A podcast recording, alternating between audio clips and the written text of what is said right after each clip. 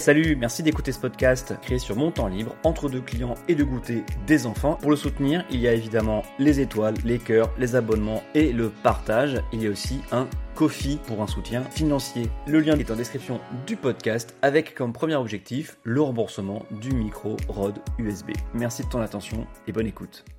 Semaine de vacances pour la zone C, donc épisode complètement hors actu sur les systèmes de vote en France. Ça va pas, quoi. Non, ça va pas. Je me doute bien que la façon dont on vote euh, n'est pas la seule raison des chiffres effrayants de l'abstention ces dernières années, mais quand même, je pense que ça joue un rôle.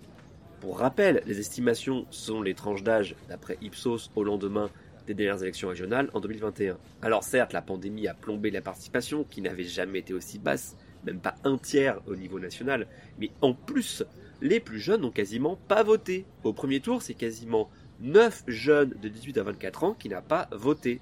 80%, 8 sur 10, des 25-34 ans. Et cette part d'abstention baisse tout doucement, tranche d'âge par tranche d'âge, jusqu'au plus de 70 ans, donc les plus fragiles, les moins robustes face au Covid, ceux qui se déplacent le moins facilement, qui en fait n'ont été que 40% à s'abstenir. Et on s'étonne que les discours de la plupart des candidats oublient les plus jeunes, mais ils ne vont pas voter. Qu'est-ce que ça peut faire Ce que souhaitent les jeunes. Ils ne vont pas voter, leur parler est donc inutile. Mieux vont convaincre un faible pourcentage d'une classe d'âge qui vote que quelques pourcentages d'une classe d'âge qui ne va pas voter.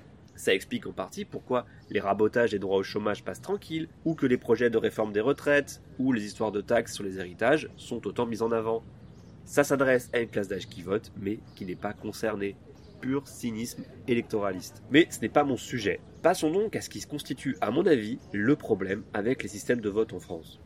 Il y a trop de systèmes différents. Je ne sais pas si c'est propre à la France, mais nous avons trop de systèmes différents. On en a un pour chaque élection. Tout d'abord, commençons par la mère de toutes les batailles, la présidentielle, avec un système uninominal à deux tours. Système parfois décrié par les tenants d'un système plus équitable, hein, comme le jugement majoritaire expérimenté avec brio par la primaire populaire. Il a le mérite, ce système, d'être simple. Le bulletin n'a qu'un nom, on choisit qui on veut. Alors on a un bulletin par nom, on pourrait imaginer une liste à cocher, hein. et les deux premiers sont qualifiés au second tour, et celui qui arrive en tête du second tour gagne et devient président de la République. Simple, basique.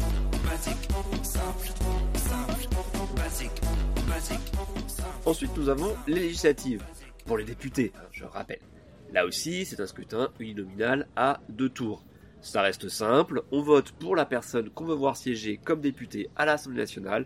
Les deux premières personnes sont au second tour, avec là une subtilité, sont également sélectionnés pour ce second tour les candidats qui ont obtenu plus de 12,5% des suffrages des inscrits. Pas des suffrages exprimés, mais des inscrits. Ce qui veut dire que plus l'abstention est forte, plus la barre à franchir est haute.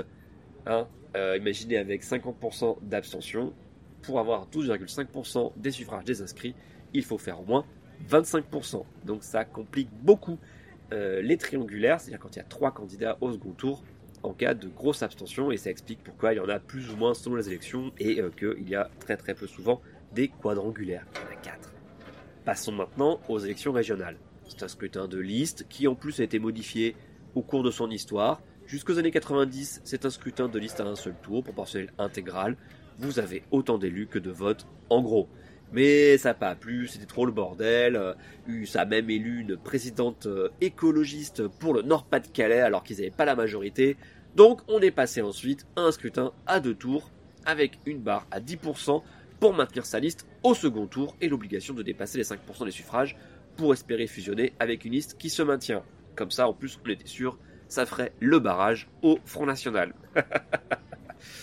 au deuxième tour, qu'il y ait deux ou trois ou quatre listes, la liste arrivée en tête obtient une prime majoritaire de 25%, un quart des sièges, les trois quarts restants étant attribués à la proportionnelle. Donc vous êtes premier, vous êtes sûr d'avoir au moins déjà un quart des sièges, donc vous êtes sûr d'avoir la majorité, même si vous n'avez pas la majorité absolue des suffrages.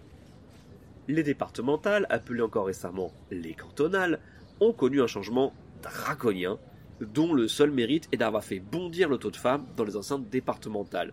On est passé de même pas 15% de femmes dans les conseils départementaux, les conseils généraux à l'époque, à 50% tout pile depuis 2015 et cette réforme, hein, euh, qui par contre n'a pas fait bondir la proportion de présidents de département. Hein.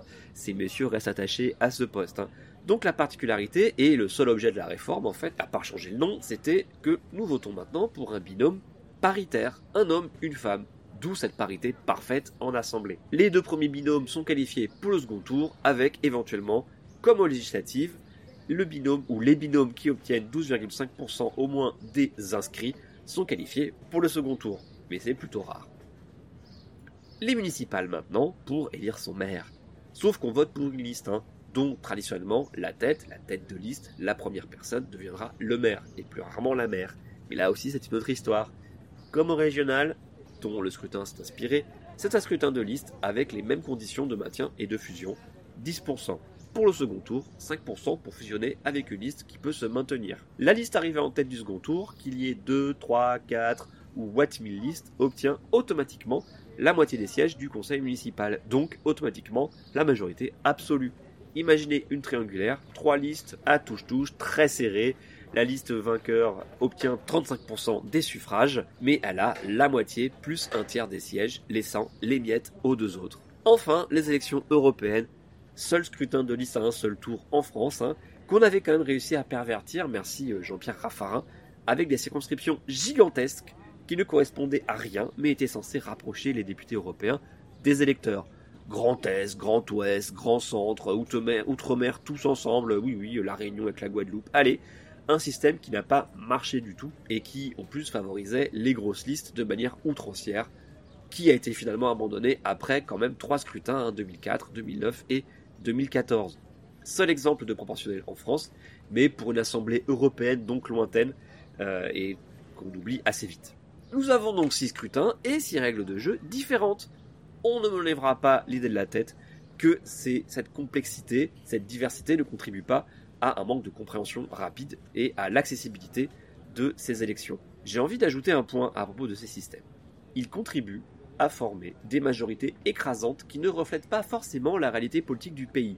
Le système français est effrayé par le spectre de la 4ème République qui aurait été faible et promise à l'impuissance permanente à cause et là je convoque l'esprit du général de Gaulle, à cause du régime des partis.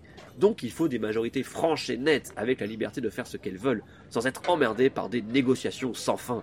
Que ce soit une ville qui peut avoir les trois quarts de ses conseillers municipaux issus d'une seule liste alors qu'elle n'aurait réuni que 35% voire moins des voix au second tour face à deux ou trois autres listes, ou à l'Assemblée nationale, où la majorité des sièges peut être obtenue avec seulement un tiers des voix au premier tour des législatives, comme En Marche en 2017 qui a fait 32% et a finalement obtenu 60% des sièges. Mais c'est pas un cas à part, hein, c'est comme ça depuis très longtemps. Et cela contribue à étouffer les voix d'autres formations et ne forme pas du tout, du tout au dialogue. Ça renforce les postures d'opposition stériles. En effet, comme vous savez qu'en tant que minorité, vous n'avez aucune chance de faire adopter quoi que ce soit, et ça vaut quasiment à tous les niveaux, il n'y a aucun intérêt à chercher la conciliation. Mieux vaut taper sur tous les sujets, marquer votre différence et ce le plus bruyamment possible c'est la prime à la grande gueule, plus qu'à celui ou celle qui cherche le consensus. Et ça se ressent à tous les niveaux de la vie politique, ensuite, y compris, hélas, chez les militants, qui ensuite ne réfléchissent plus qu'en absolu. Ce système s'accompagne aussi d'un pouvoir délirant accordé au poste exécutif, comme un présidentialisme qui se déclinerait, qui ruissellerait de l'Élysée jusqu'aux mairies en passant par les conseils régionaux.